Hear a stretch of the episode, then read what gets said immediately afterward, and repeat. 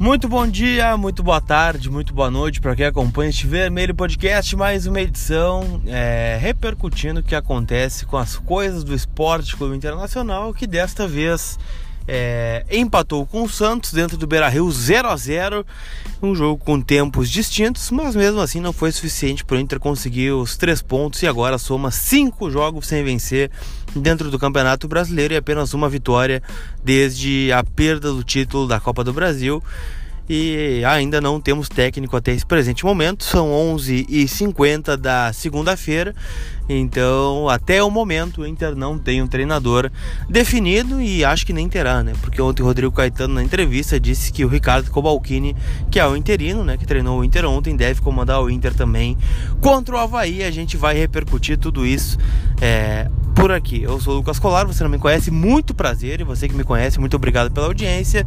Eu estou com ele aqui do meu lado, como sempre. Dricos também vai trazer a sua opinião e debater o momento do Esporte Clube Internacional. Caralho, velho. Foi a melhor inserção de 30 segundos, 40 do esporte brasileiro, talvez. Eu queria dizer um negócio para vocês, viu?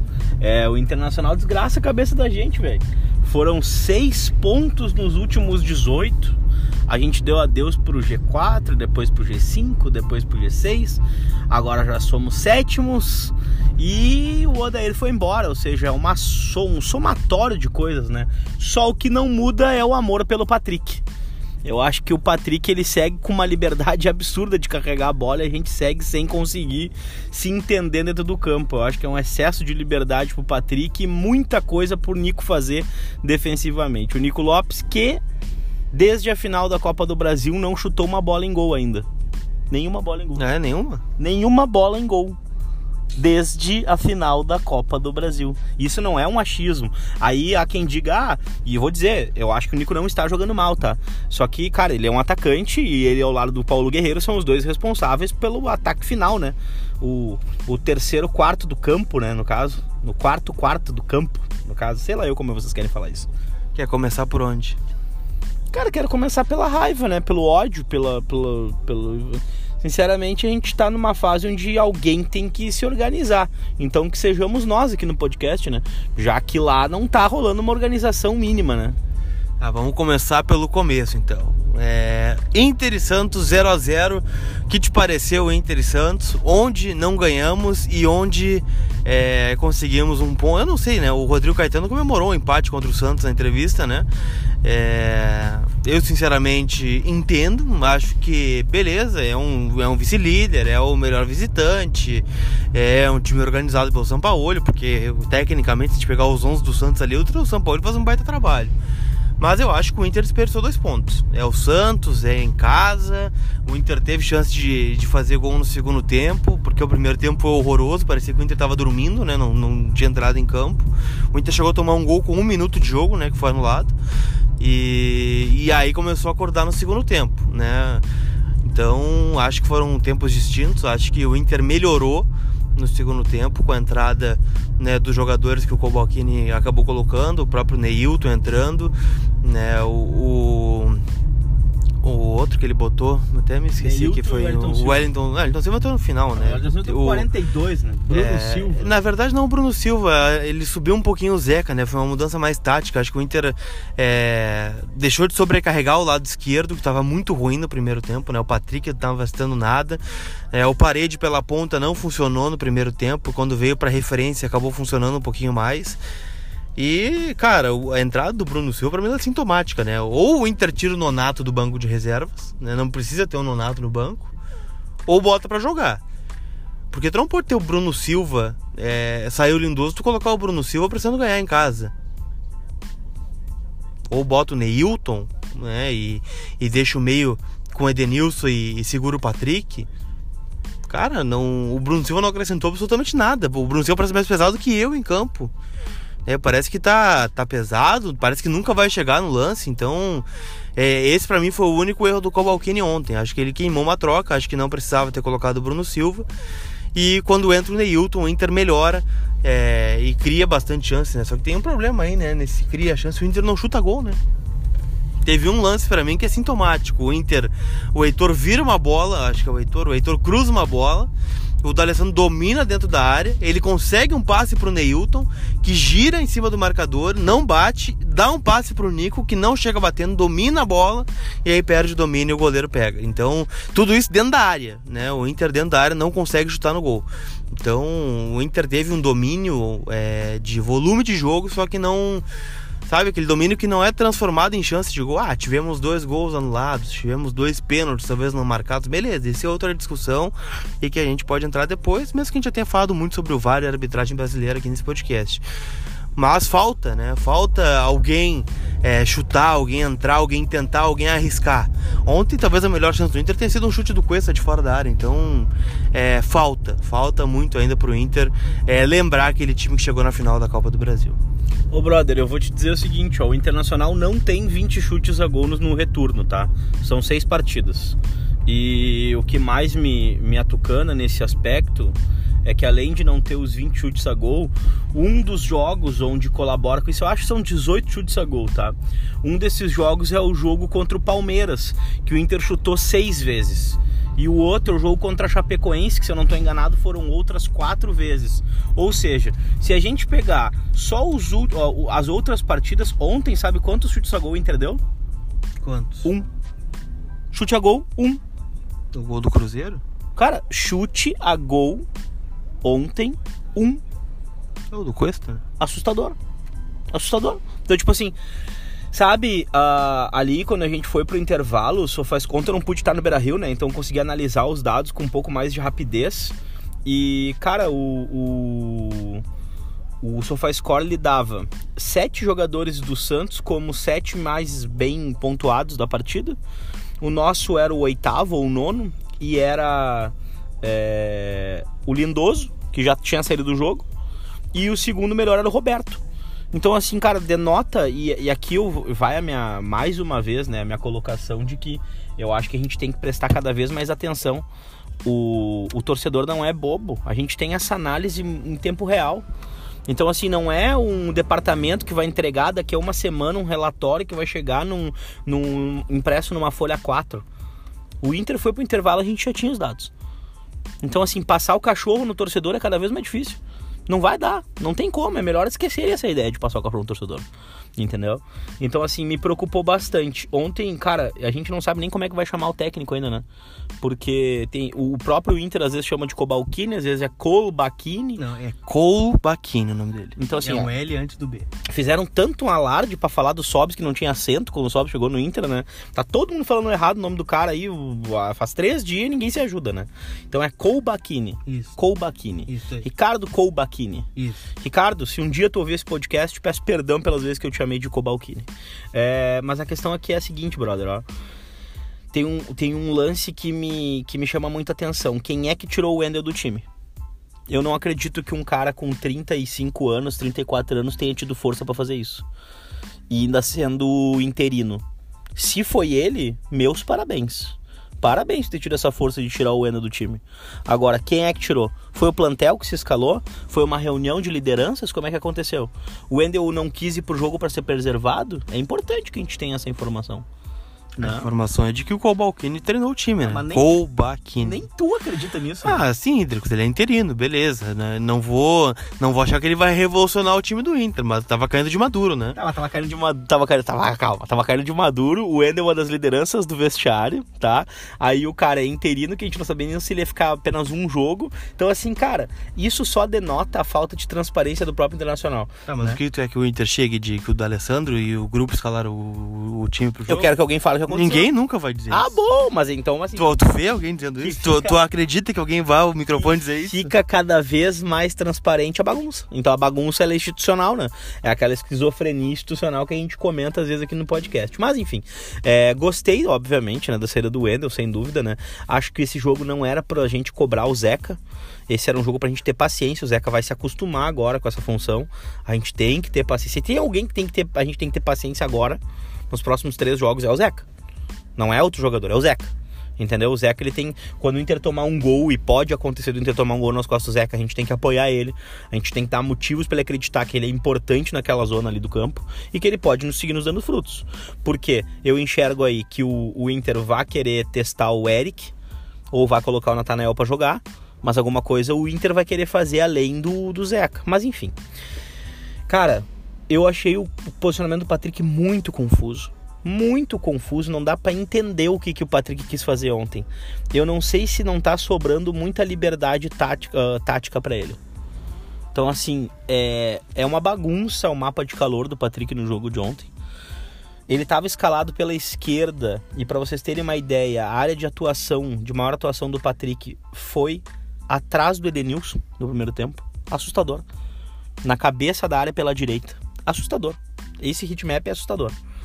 E então assim, denota uma falta de entendimento do próprio esquema de jogo.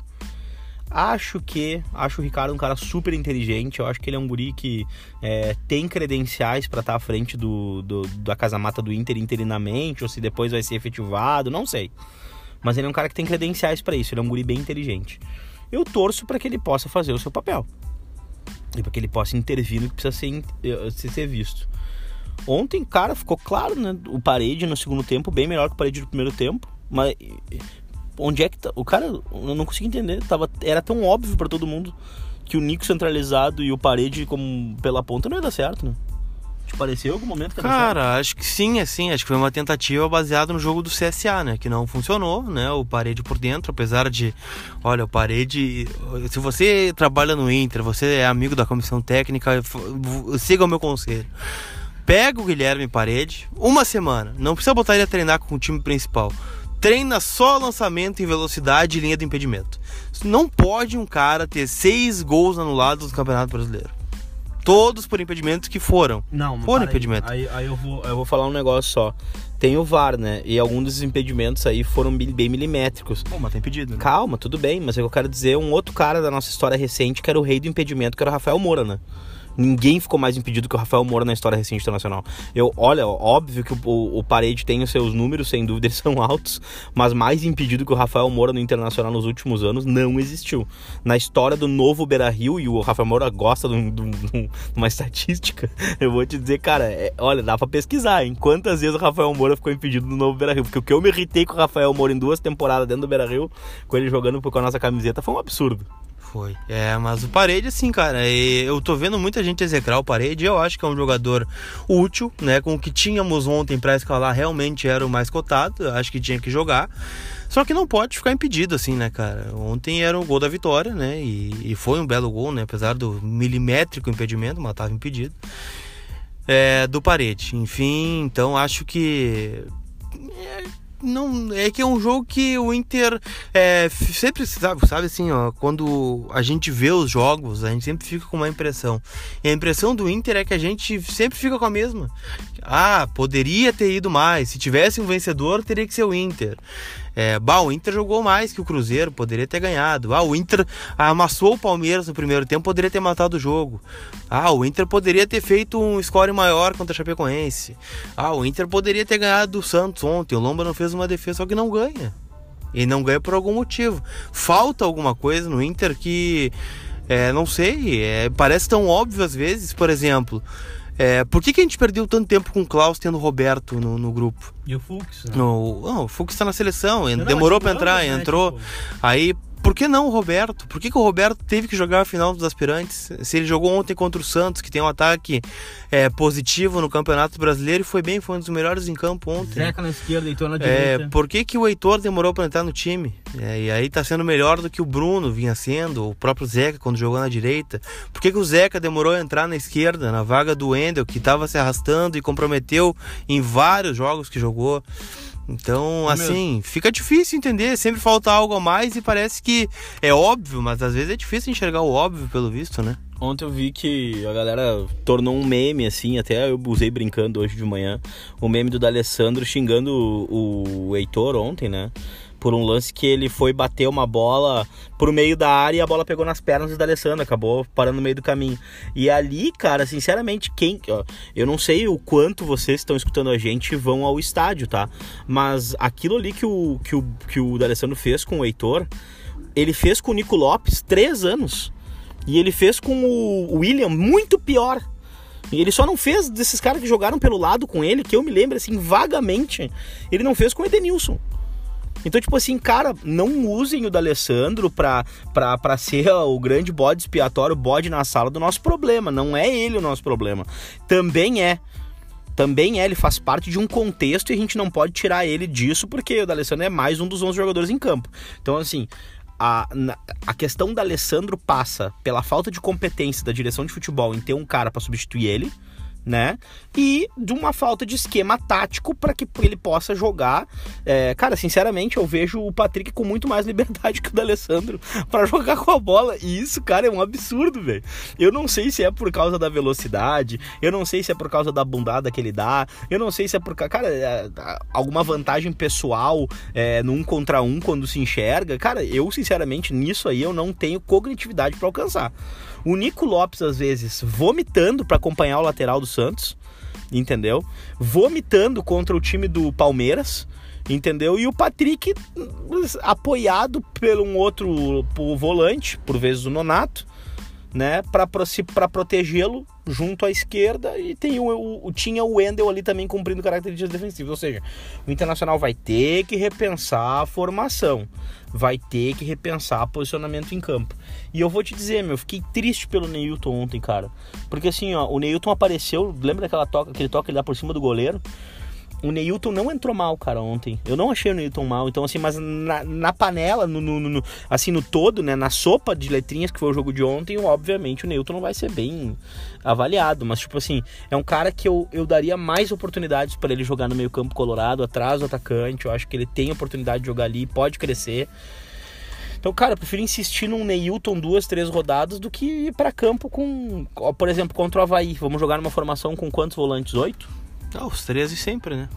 O tripé, mas não deve abrir mão. Por isso que eu pergunto, assim, é, esse debate do Patrick ele é muito bom. Se tu vai abrir um cara na ponta com liberdade para jogar como Patrick, que tem também é, qualidades na marcação, só que não tá mostrando isso, né? É um cara que é voluntarioso, beleza? Só que a obrigação dele hoje, pelo que a gente tá vendo em campo, é de atacar. Ele tá sendo um. Ele não é um volante em campo, mesmo que ele seja um volante de, de, de origem. Ele não tá jogando de volante, ele tá jogando de ponta, ponta esquerda. É o ataque do Inter é, é da Alessandro pelo lado direito. Ontem, na verdade ontem não, né? Na verdade ontem era o Nico pelo lado direito, o D'Alessandro é, ajudando ali do lado direito, mas às vezes caindo por dentro, é um pouquinho mais atrás. E o parede central, o, caramba, o Nico centralizado ontem, o Parede por um lado e o Patrick pelo outro. O D'Alessandro não estava no ataque ontem. Ele ficou numa faixa de meio campo pelo lado direito, quase é um auxiliar de lateral ali, né? Passando pro Heitor, passando pro Edenilson, combinando jogada. Então, se tu tá usando o Patrick nessa função, por que que tu não bota um cara da posição? Por que tu não bota um ponta então? Tu bota o Neilton, bota o Wellington Silva. Até acho que a paciência com o Wellington Silva já esgotou um pouquinho, né? O Wellington Silva entra, entra, entra, entra e não, não sai. Não sai uma assistência, não sai um gol, não sai uma jogada de, de, de perigo, né? Cisca, cisca, cisca e não sai. A última jogada que o Wellington Silva fez e que deu em gol foi o Montevidéu. Contra o Cruzeiro também, acho. Contra o Cruzeiro? Sim, um dos gols. Eu acho que não. Não sei se um dos gols, mas enfim, faz muito tempo. Enfim, faz tempo. Essa questão, a questão que está correta. Então, por que, que não bota o Neilton para começar o jogo? Por que não começa contra o Havaí, que tem 15 pontos na, na tabela, 17 pontos, sei lá quantos pontos tem o Havaí, o vice-lanterna, tá praticamente rebaixado. Por que tu vai começar com três volantes no, no meio e o Patrick de ponta? Por que tu não abre um meio com é, Lindoso, se não jogar o Lindoso, um Richelli ou, ou Bruno Silva ou Nonato, Edenilson, D'Alessandro, Nico, Neilton e mais um atacante. Por que que tu não privilegia o ataque? A primeira vez que a gente fez isso, né, no, no campeonato, a gente jogou com quatro atacantes contra o Atlético Mineiro e fez três gols. Ah, o Atlético Mineiro é um saco de pancada, levou quatro do Grêmio, é, trocou o treinador, é, não tá bem, beleza, mas a obrigação é lá e ganhar. O Inter foi lá contra outros times assim e perdeu. Mas tá louco, meu? Se nós vamos ganhar o jogo. Tá, tá de sacanagem. Nós vamos ganhar o jogo. Eles vão, vão começar. Em, se a gente joga com, a, com o Havaí com, com dois volantes e um Neilton atrás do atacante dá certo, cara, nós vamos acabar sendo pressionados a jogar sempre assim. Aí vai complicar, né? Porque os caras adoram um tripé. Isso é uma ironia que eu faço, o Internacional tá deixando o cavalo encilhado passar. E esse cavalo encilhado, ele quer dizer conseguir se reler, se entender, se ressignificar dentro do seu próprio conceito de futebol com a temporada andando. Poucos times têm essa oportunidade. O Inter tem 19 pontos para fazer em 39 a disputar. né? Ou seja, são 13 partidas aí, tá? Dessas 13 partidas, o Internacional precisa de seis vitórias, né? E um empate, ponto. Ou então precisa ir fazendo aos pouquinhos os seus, a sua campanha. Mas eu acho totalmente possível ainda do Internacional fazer para ficar dentro do G6. Só que acontece, o Inter se complica, cara. Ah, óbvio que pegou uma tabela depois da final da Copa do Brasil que foi casquíssima. Eu não vou, eu não vou dizer que não, pessoal. O Inter pegou o Palmeiras, o Inter pegou o Flamengo, o Inter pegou o Santos, querendo ou não, mas também, porra, o Inter pegou a Chapecoense. Não esqueçam que os três pontos que o Inter fez contra a Chapecoense vieram num suador absurdo. Absurdo. O Inter ficou 65 minutos sem jogar bola dentro do Beira Rio. Jogou os últimos 25 e assim, é o que deu pro gasto. A gente comemorou dois gols com VAR e o terceiro que foi dar. Entendeu? Tipo assim, cara, é, é, e, e, e, me surpreende, assim, um pouco a gente não conseguir enxergar o simples, o óbvio nesse aspecto, né, cara? Porque parece que a gente tá batendo, tá batendo na, na, na pedra dura ali, cara, e, e, não tá furando, não tá furando. Eu queria te perguntar um negócio. 30 dias de suspensão do Melo, qual a diferença que tu viu ontem pra coletiva do Caetano? Gostou?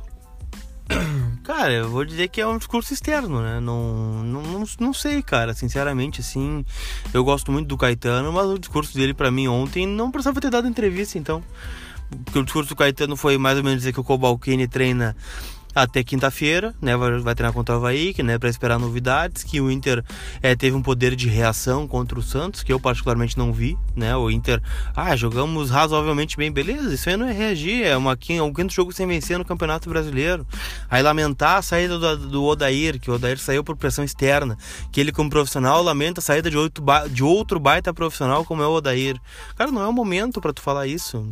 Se tu respeita o Odair, beleza, todos nós respeitamos o Odair, somos gratos ao que ele é, fez à frente do comando técnico do Inter, para mim fez um bom trabalho que não estava dando mais. Agora, se, se tu é membro do departamento de futebol e uma decisão foi tomada, tu fala a partir dessa decisão tomada. Tu não lamenta a decisão que o, que o departamento tomou. Então, a leitura que ficou é que o Inter se arrependeu de demitir o Odair. A leitura que ficou, na minha opinião, foi que não foi consensual minha opinião foi. Ah, beleza? Foi contra, foi contra, a vontade dele. Pode haver, pode ter sido contra, mas tu não pode fazer o microfone, por é, exemplo. Uma coisa que eu vou deixar dois pontos, tá? Um ponto positivo e um ponto negativo da, da entrevista do, do Rodrigo Caetano. O ponto positivo foi que, na minha opinião, Adriano, o posicionamento institucional deve, deve ser feito e sem, o, sem aquele mimimi do Melo, né? Então, assim, o posicionamento institucional, na minha opinião, foi bem feito através do seu, do seu, do seu executivo de futebol. O ponto negativo foi o que tá dizendo.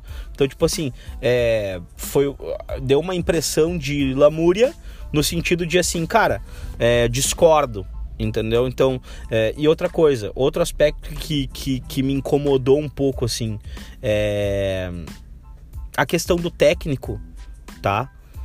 É, me parece que nem nisso a gente consegue se encontrar numa questão de perfil, numa questão de organização.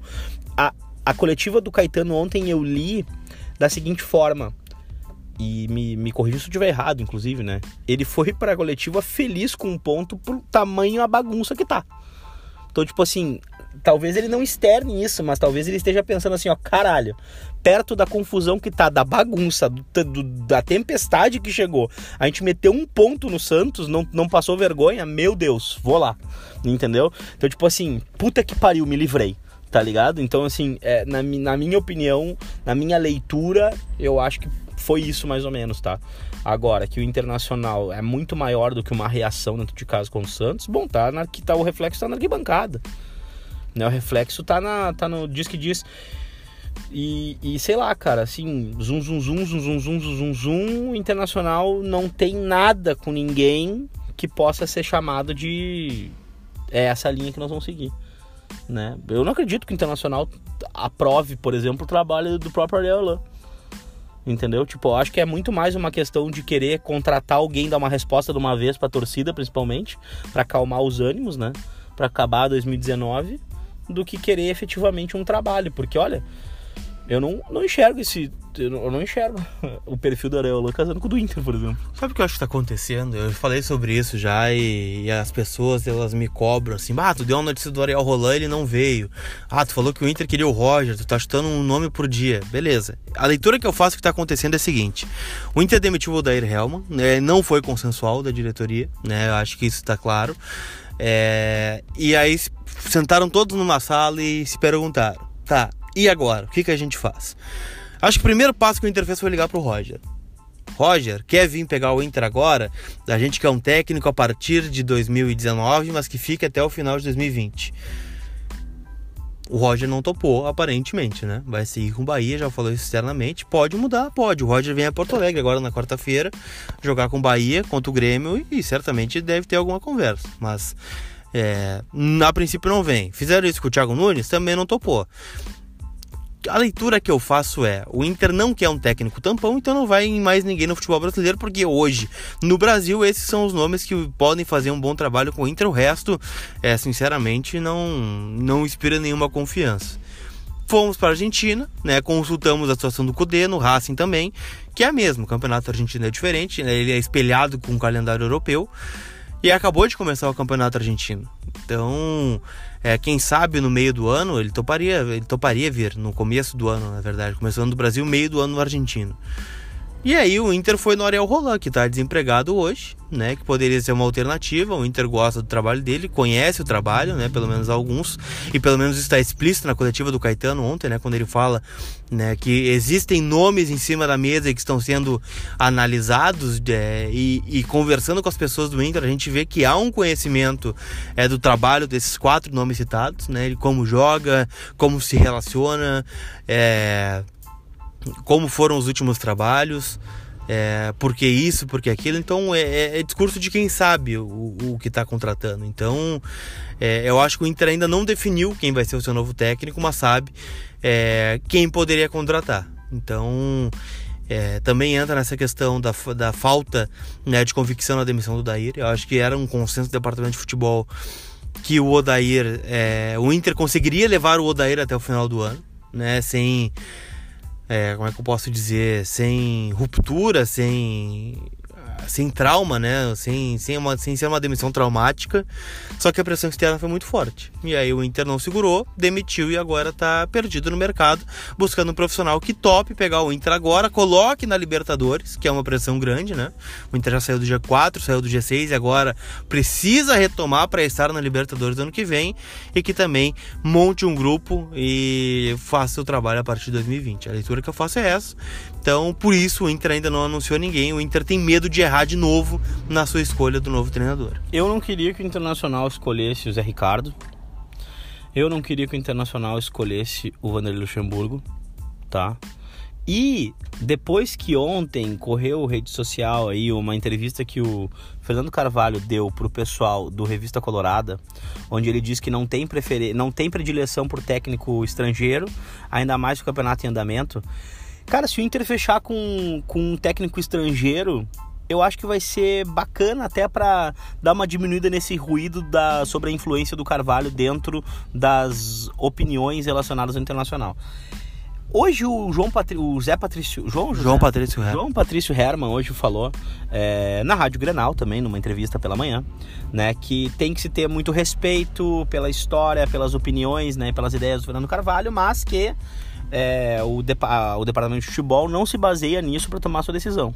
Eu gostaria de acreditar muito nisso, cara. Sinceramente, assim, eu gostaria que o Internacional pudesse ter a opinião distinta em relação ao Fernando Carvalho, como teve com a Aguirre em 2015.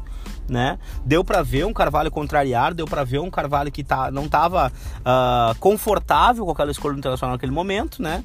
E o Internacional viveu, acho que, um bom período com a Aguirre. Então, assim, é, diante do, da situação, do panorama e do ruído que se cria, ah, o Carvalho ele tem influência na decisão, o Carvalho não sei o que, e com certeza o Carvalho é o, o presidente da, que ficou na história do Inter. Qualquer coisa que o Carvalho venha falar, publicamente ou não, influencia. O Carvalho é, tem muito mais seguidores do que nós nas redes sociais. Vocês ficam falando, ah, o influenciador de rede social, caralho, velho, o Carvalho é, potencializa isso aí em mil, entendeu? Então é óbvio que qualquer opinião Carvalho dê também vai ser levada em consideração, né? Sem dúvida. Então, mas eu acho que é isso que é importante, eu acho, criar essa, esse distanciamento aí desse ruído de comunicação. Mas enfim, Lucas Colar quarta, quinta-feira, Havaí. Quinta-feira, o Havaí. Há um, um embrolho aí, né? Quanto ao Guerreiro. O Inter acha que ele volta, o STJD acha que não. Né? Então, possivelmente não vai jogar. Eu coloquei hoje pela manhã no, nas minhas redes sociais que o Guerreiro joga, porque perguntei ontem, né? Perguntei pro jurídico do Inter, perguntei pro Rodrigo Caetano, depois da entrevista chamei o Caetano de lado.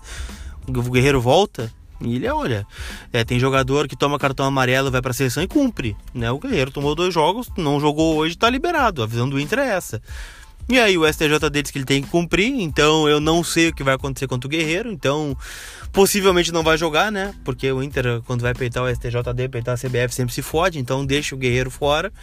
É, o Cuesta levou o terceiro cartão amarelo, tá fora.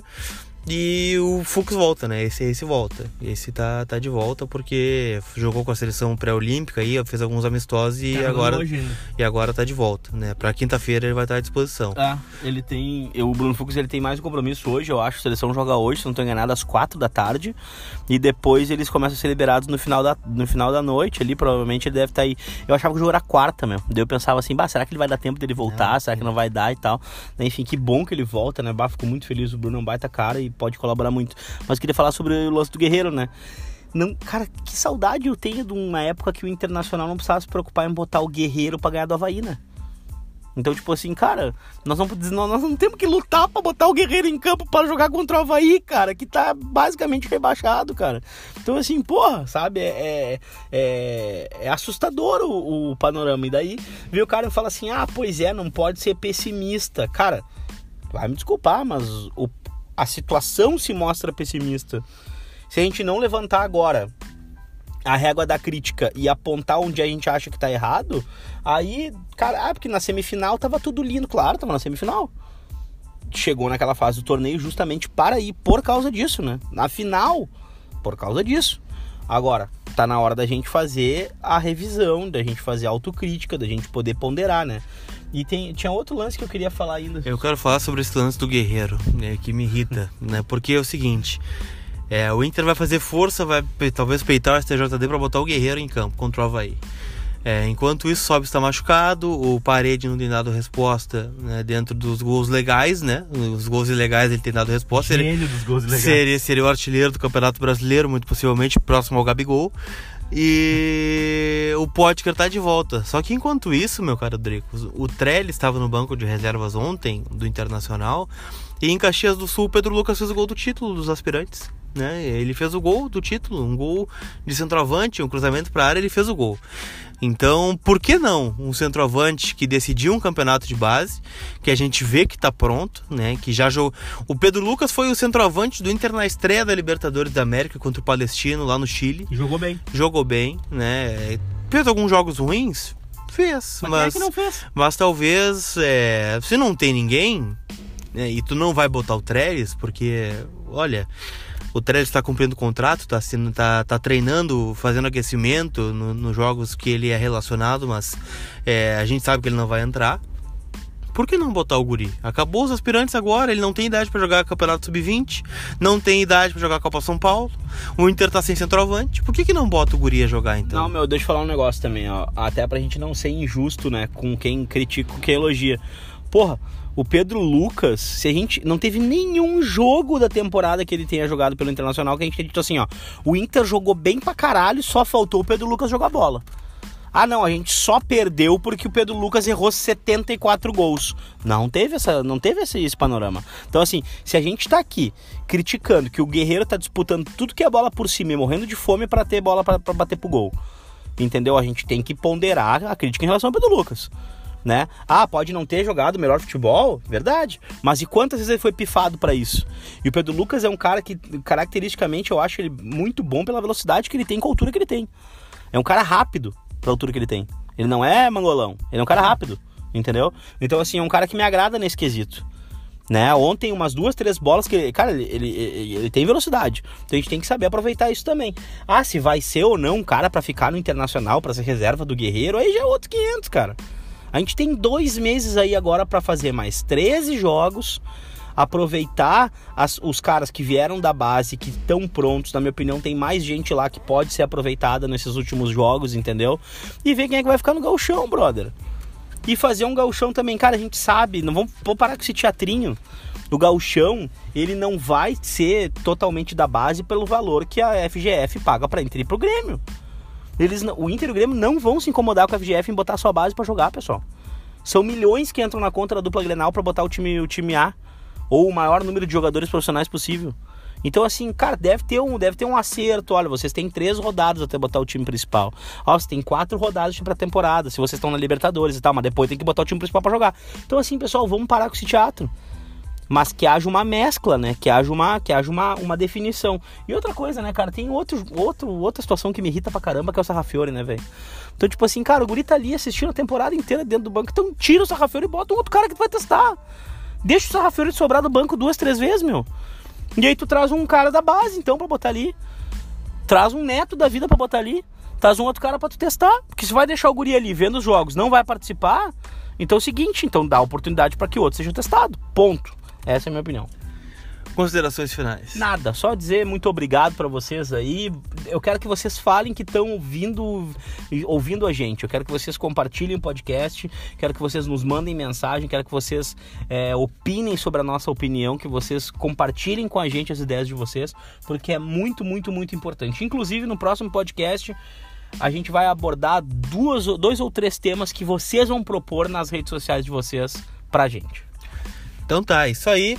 É, voltamos antes de Inter e Havaí na ressacada, jogo na quinta-feira.